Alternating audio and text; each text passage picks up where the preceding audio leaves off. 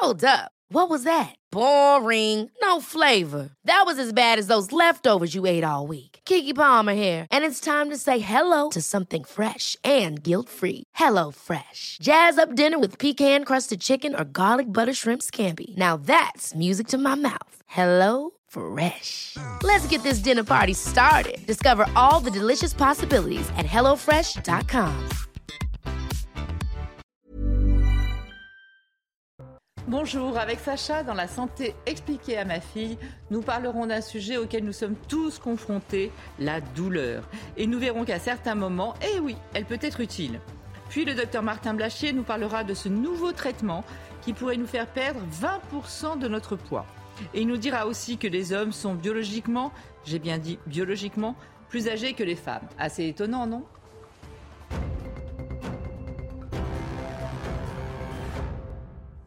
Alors Sacha, aujourd'hui, on s'intéresse à la douleur. hein. Il faut quand même savoir que la douleur, c'est le premier motif de consultation chez le médecin généraliste et aux urgences. Tu vois à quel point c'est... Mais quand, quand tu parles de douleur, est-ce qu'il y a une définition qu'on peut donner? Parce que c'est assez subjectif quand même la douleur. Alors tu as raison, c'est assez subjectif.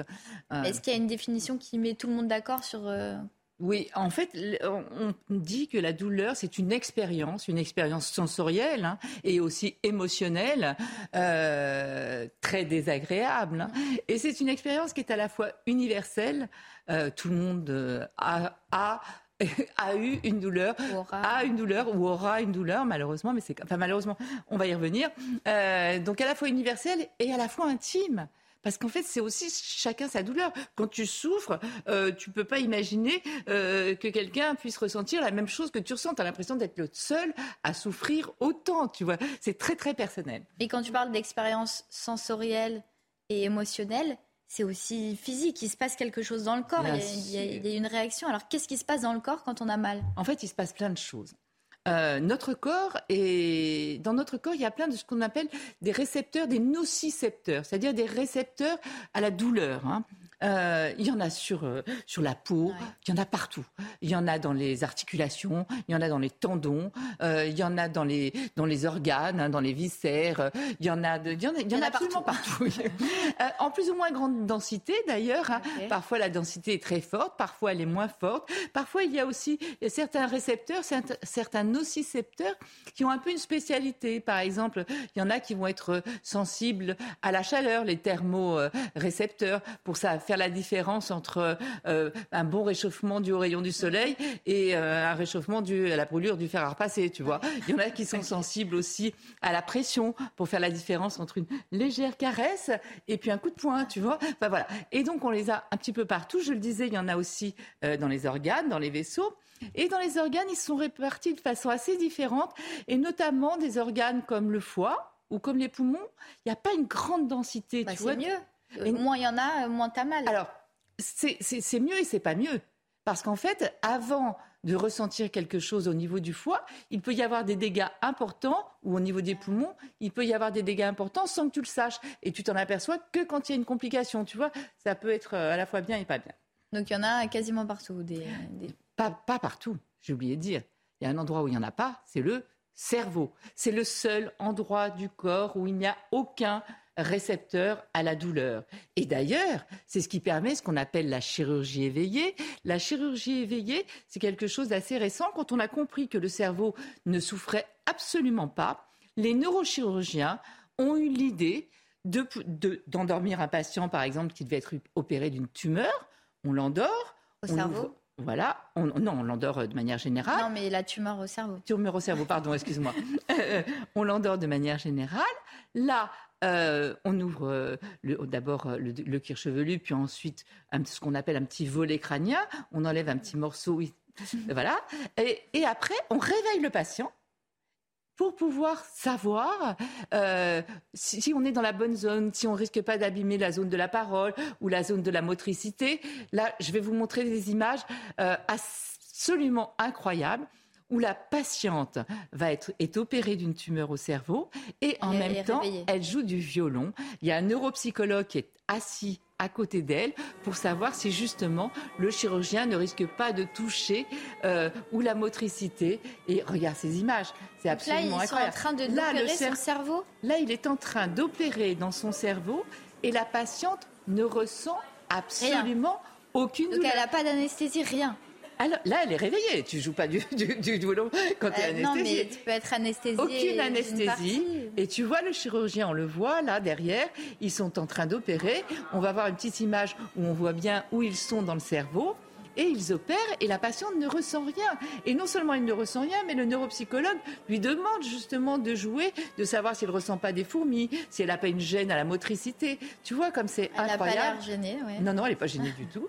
Et, euh, et bon, là, c'était du violon, mais on le fait aussi euh, de manière un peu plus courante maintenant euh, sur des parents, des patients, on leur demande de parler, de s'ils sentent bien leurs mains, etc. Ils sont complètement éveillés. Complètement. Voilà le cerveau.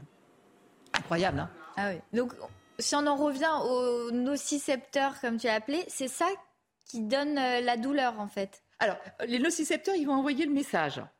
Ils vont envoyer le message. Donc les récepteurs qu'on a. Voilà, les récepteurs, tous ceux qu'on a, la peau, muscles, organes, vaisseaux et encore d'autres, hein, ils vont envoyer, le, message, ils vont envoyer le message euh, à notre système nerveux et après ça va passer au cerveau où là, si, vous, si tu veux, c'est le cerveau après qui va comprendre un petit peu ce qui se passe, qui va réagir, etc. Donc il y a à la fois un signal et après la perception. Un message, en fait. Voilà, et après la perception euh, du cerveau. Donc quand tu dis perception, ça veut dire que chacun en a une différente. Ça dépend de si tu es une femme, si tu es un homme, ça dépend de, plusieurs choses. Chacun a une perception différente de la douleur bah en fonction de son éducation, en fonction des douleurs qu'il a déjà ressenties. Il y en a qui ont très peur des piqûres, il y en a qui n'ont pas peur des piqûres du tout. On a tous euh, une réaction différente vis-à-vis des douleurs. Et tu parlais des hommes et des femmes.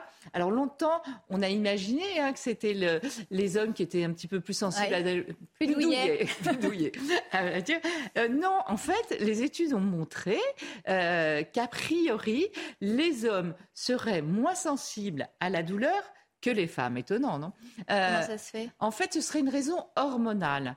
C'est la testostérone chez les hommes, où ils ont, ils ont beaucoup plus de testostérone mhm. que les femmes, même si on en a un petit peu. C'est cette testostérone qui abaisserait le seuil de sensibilité à la douleur. Et à contrario, chez les femmes, les estrogènes, les hormones féminines, mhm. augmenteraient. Et donc, c'est ce qui expliquerait notamment euh, les douleurs au moment des, juste avant les règles chez les femmes. Donc, ce serait aussi hormonal. Voilà les différences. Après, il y en a plein, évidemment. Chacun a son type de douleur. Et tu as dit tout à l'heure que c'était utile parfois la douleur. Dans quel cas ça peut être utile d'avoir mal? J'allais presque dire c'est utile et indispensable.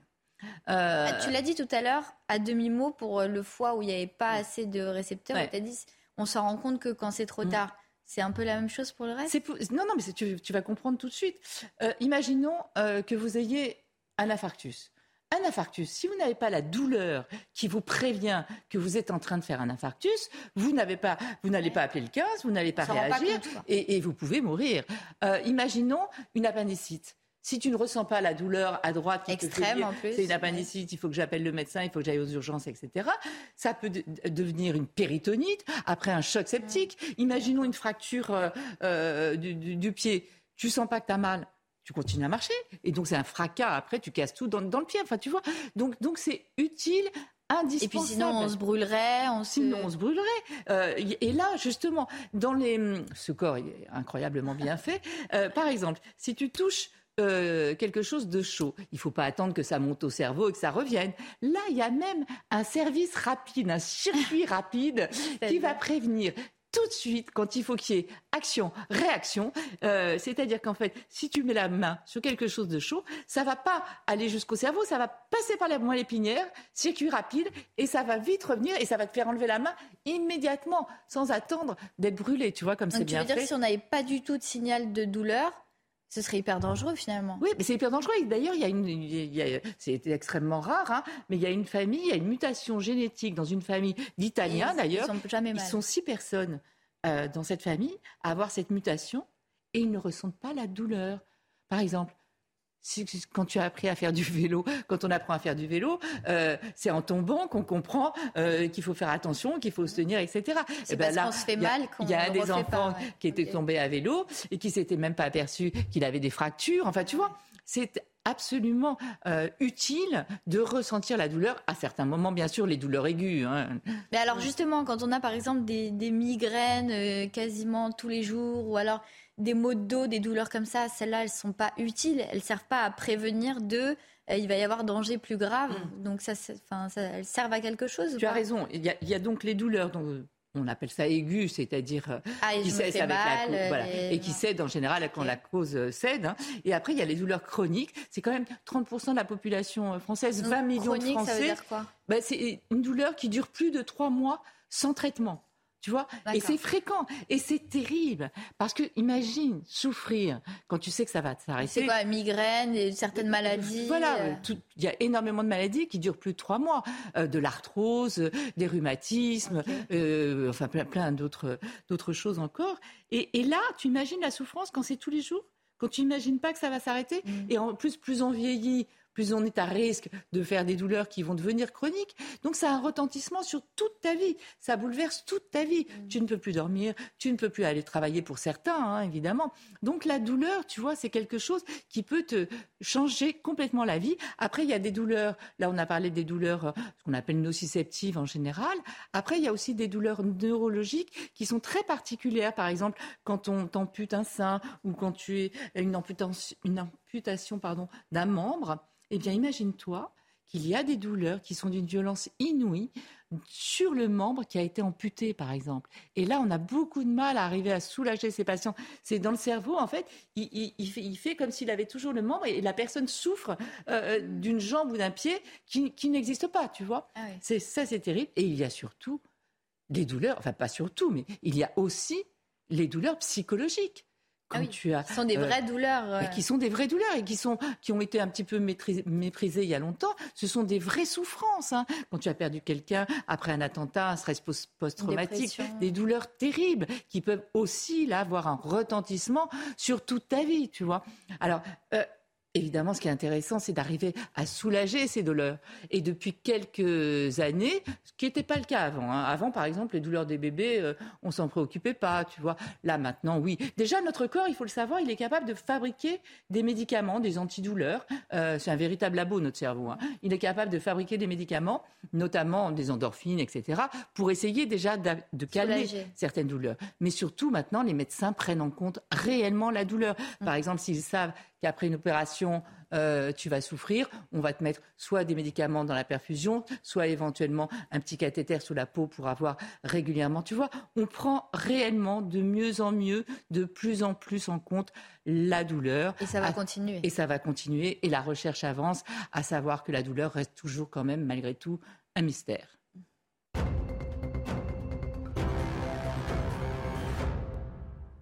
Docteur Martin Blachier, bienvenue. Je rappelle que vous êtes médecin de santé publique et épidémiologiste.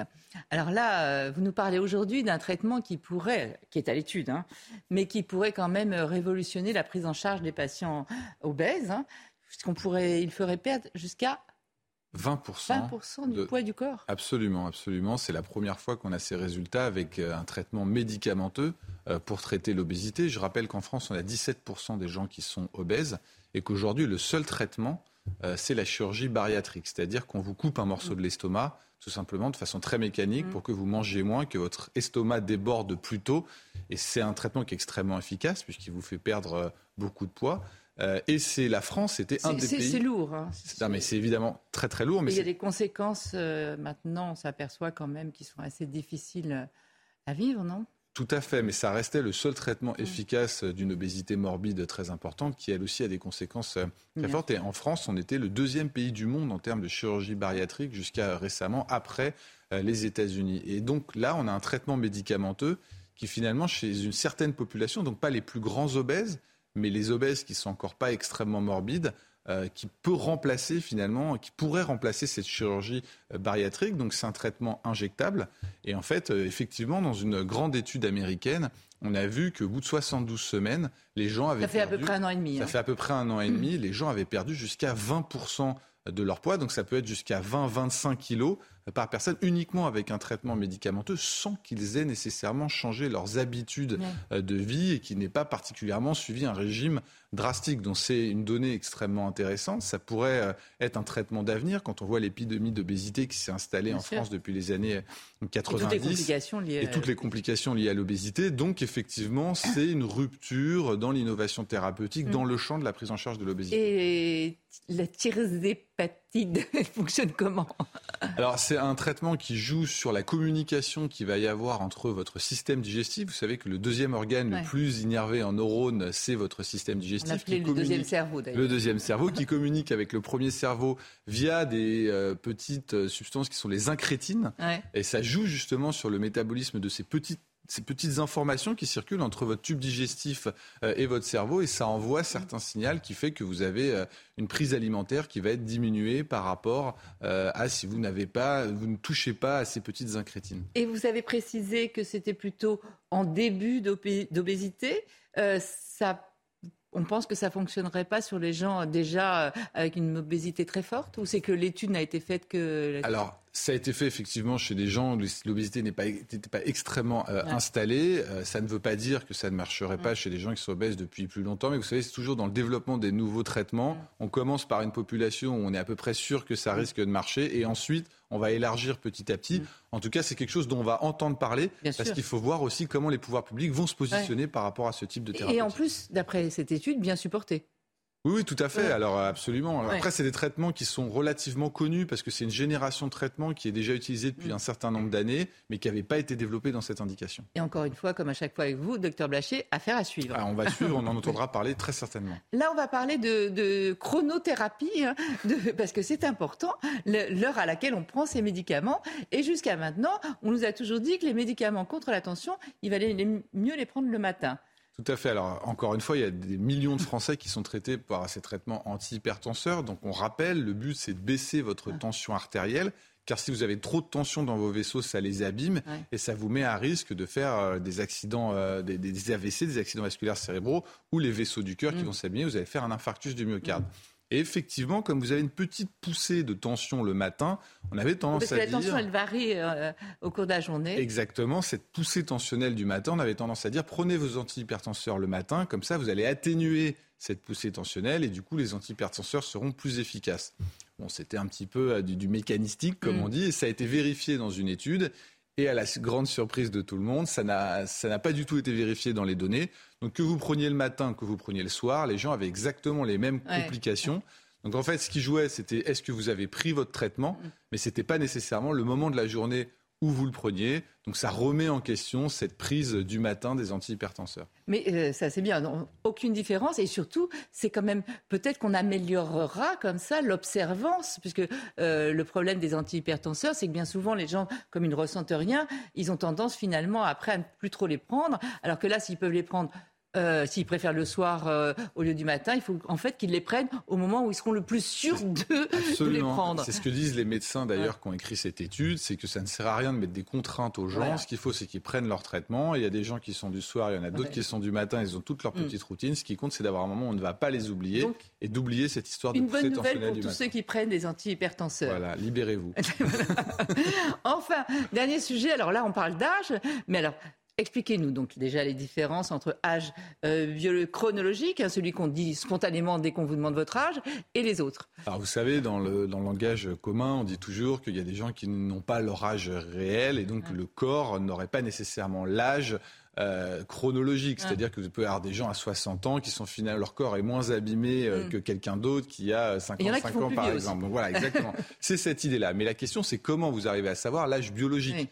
Euh, parce que compter les années depuis la naissance, c'est facile, l'âge biologique. Donc en fait, il y a des méthodes maintenant qui sont très bien éprouvées, où vous allez regarder la tête de votre ADN, en fait, c'est votre mm. matériel génétique, et selon la forme qu'il a, selon les petites choses qui se sont fixées dessus, vous pouvez savoir à peu près l'âge biologique, c'est-à-dire le, le, vrai phénomène de vieillissement de votre corps et pas uniquement votre âge chronologique. Et il y a des scientifiques qui sont intéressés à la différence entre les hommes et les femmes. Et ce qui est assez intéressant, c'est de voir que finalement les hommes sont plus vieux en âge biologique au même âge que les femmes. Et c'est une différence qui s'allonge tout au long de la vie. Je vous rassure, ça se voit que quand on regarde l'ADN. oui, en tout cas, ça se voit sur l'ADN. Peut-être pas que. Et donc c'est intéressant parce que déjà entre 20 et 40 ans, vous avez déjà 1,2 ans de ah, différence en moyenne dès, le plus jeune âge.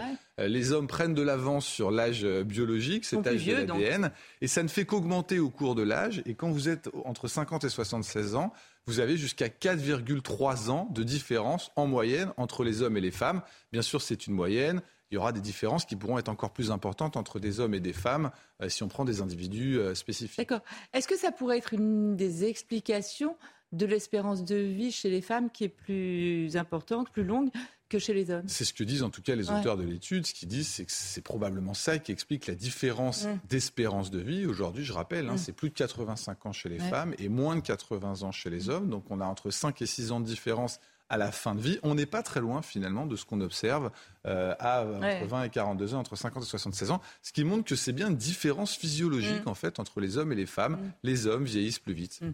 Merci beaucoup docteur Blachier pour toutes ces informations. Merci à vous de nous avoir suivis et rester en notre compagnie. L'info continue sur CNews.